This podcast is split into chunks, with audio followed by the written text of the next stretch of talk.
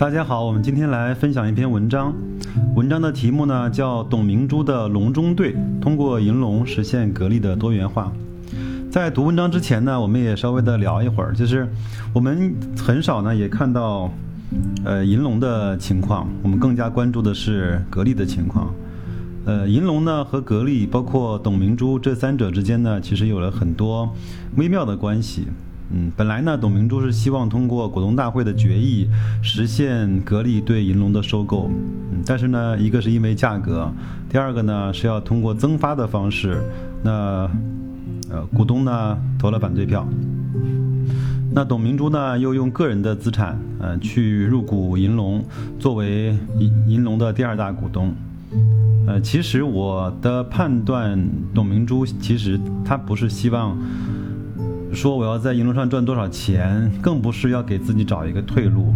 嗯，至少我的个人感觉，董总他应该是生是格力的人，死是格力的鬼。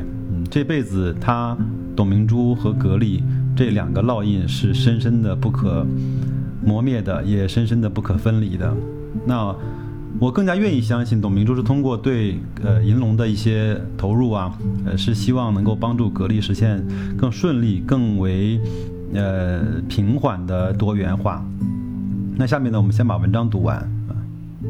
董明珠作为二股东的银龙公司，吸引目光无数，不少人说董小姐是我为车狂。其实啊，银龙寄托了董明珠发展格力电器多元化的梦想。在三国时期，刘备到湖北隆中三顾茅庐拜访诸葛亮，诸葛亮论述三分天下的形势，为刘备指明了蜀国崛起、修复汉室江山的路径，被称为隆中对。那董明珠通过银龙实现格力多元化的隆中对又是什么呢？我们可以这样说，与日本松下电器过去五年的转型策略有相似之处。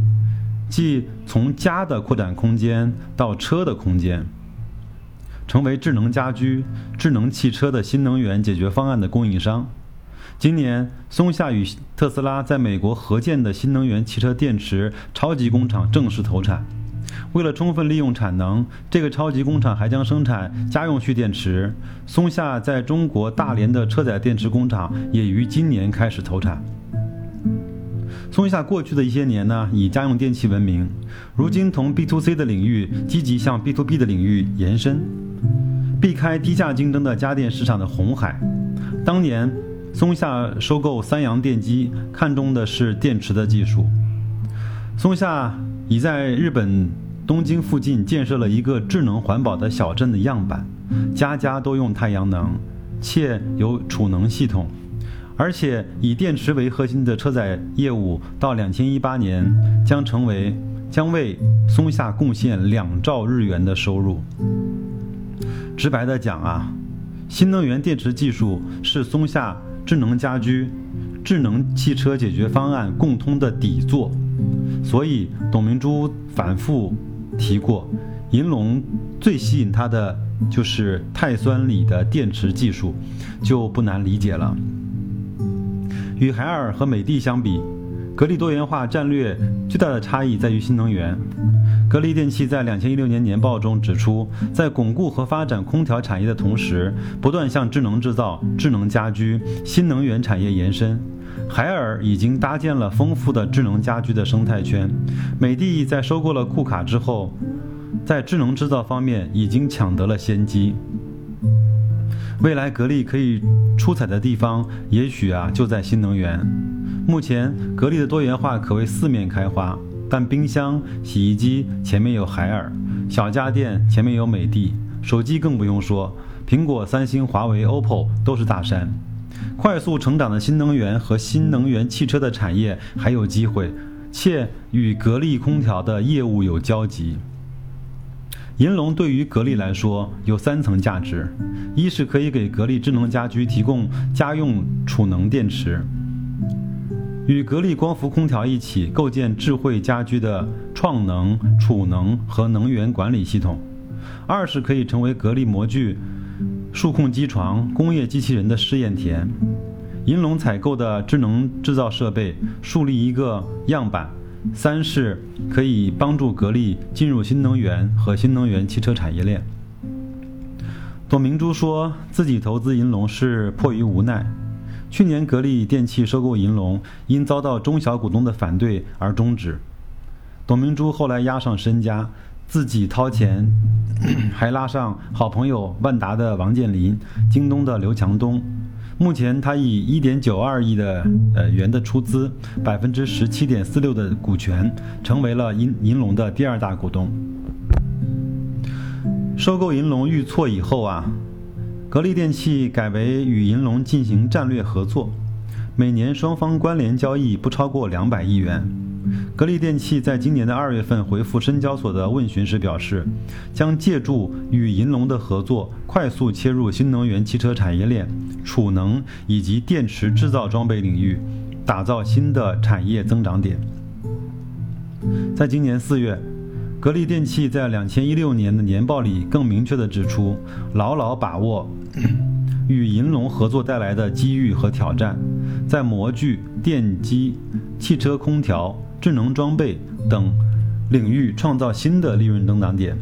同时还指出，加速新能源产业板块的产业布局与技术突破，推出自主创新的新能源产品，扩大光伏空调产品市场份额。实现光储一体化的技术突破，攻关能源控制的协议与策略，实现家居级、楼宇级、城区级的分布式控制系统和分布式的能源系统开发。格力切入新能源的汽车产业链，电池是后续的，第一步必定是看家的空调业务。笔者在两千一七年的春季广交会上，第一次看到格力的汽车空调公开亮相。这个空调可以为汽车、大巴，包括房车去服务。格力空调的副总裁黄辉在两千一六年格力股东大会上透露，格力现在在生产大巴空调，小汽车空调明年可能就能看到了。电动车给格力新的机遇。因为一般汽车用发动机余热来供热，而电动车用电来供热。格力的压缩机低温技术可以解决电动车低温供热的问题。的确，汽车空调压缩机是心脏。松下积极进攻中国新能源汽车产业链，除了在大连设立车载电池工厂，去年还与北汽成立合资公司生产汽车空调压缩机。而格力旗下的琳达压缩机正可以发挥这个作用。一旦汽车空调成功，格力就可以与汽车企业建立合作关系，为今后的电机模具乃至储能系统打入新能源汽车产业链奠定基础。高工产研锂电研究所的张小飞所长认为，碳酸锂电池有快松、快充、持久性强、安全性好的特点。从目前银龙的市场占有率来看，碳酸锂电池在客车市场获得了很大的空间发展空间。此外，碳酸锂电池在大型的物流车、乘用车，特别是 SUV 以及家用太阳能储能系统，都将有很大的空间。当然，锂电池不仅是因为技术要素，还需要政府的资源、产业的资源。银龙与格力牵手是有益的联合。那么未来格力会变成怎样呢？那就看董明珠的隆中对是否能够奏效。那么文章读完了，那我们那我来说一下我对这个事情的基本的看法。我觉得银龙，如果我是董明珠，银龙最吸引我的显然也是它的电池储能技术这一块的优势。呃，我们都知道锂电池呢分为，比如说那个。呃，三元啊，包括包括碳酸啊，包括这些东西。那那像银龙的技术就在就是碳酸锂，它的特点就是充电快。那包括我们也多次听到过董总说，一台公交车大概就是六到十分钟吧就充满了，大概可以跑两百公里。呃，第二就是安全。我们知道，像特斯拉的技术，它之所以能够成功，是因为它很好的解决了松下那些一八六五零电池在遇到突然的挤压、遇到针刺的时候的起火的问题。那它是用钢壳的方式把很多电池变成一个组，那它整个底盘布置了有很多组这样的电池。呃，但是我们也时常也听到特斯拉汽车在国外有自燃的情况，包括这些事故。那那碳酸锂呢，就能够大概的解决好这方面的问题。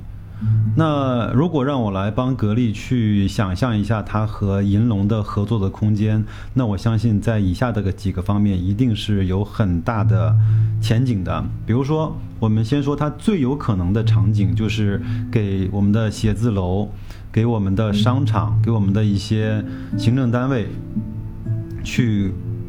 去布置整个光伏的空调，通过太阳能产生电，然后再把电很快速的储存在银龙的碳酸锂的电池组里面。这个白天可以用光光伏，可以用太阳能。晚上我们也都知道，电它有个特性，就是有峰谷，白天的电费贵，那晚上的电费便宜。白天我们可以用光伏来去给蓄电池充电，那晚上我们可以用。峰谷电价用古时的电费给太阳能给电池充电，这样呢就实现了能源利用的最大效率。包括商场也是同样一个原理。那第二个呢？呃，我前面看到一个新闻，整个特斯拉给它在全球的新建的超超级充电站已经全部实现了用太阳能。它就是用了一个很大的呃顶棚，顶棚上面全部是。呃，太阳能电池板，那下面呢就是用了它和松下合作的这种储能的技术，把所有的电力都储存在它的储能的电池里面，再给汽车充电。这样的话，它就可以实现了无能源的高效的绿色的呃这种呃循环。我们也以前也知道，为什么很多人诟病新能源汽车，说它比汽油车更不安全？那是因为我们整个中国的电力更多的是来自于火电，火电本身产生的时候就对大气有污染。那我们用了用对大气有污染的电力去驱动一辆新能源车，那无疑也是加重了整个对大气的伤害，对环境的破坏。那如果说用光伏、用储能这种方式，呃，应该就大幅度的解决了这个问题。那最后呢才是家用。我为了准备这篇文章呢，昨天我也上淘宝看了一下整个我们在家用太阳能储能上面的一些呃产品。那我看到有一些公司提供的成套的装备的产品，包括锂电池，包括太阳能板，包括电呃电的控控制器，整个在八千瓦，嗯，足够一个家庭使用的情况下，应该成本是在十万到十二万。那当然，如果有些地区允许的话，这些电多余的电还可以呃并表上传到国家电网里面。这些我觉得应该是银龙和格力合作最有想象力的部分。那至于说造车能不能成功，我觉得这个不关键。那造车其实可以把这些事情交给那些更专业的人去做。那我们只要让银龙和格力合作做好汽车，嗯，最需要的电池，包括储能，包括电源的管理，包括分布式这种管理，呃，可能就比呃单单纯要去造车的意义会更大啊。呃，那今天这篇文章呢，我们就读到这边，谢谢大家啊。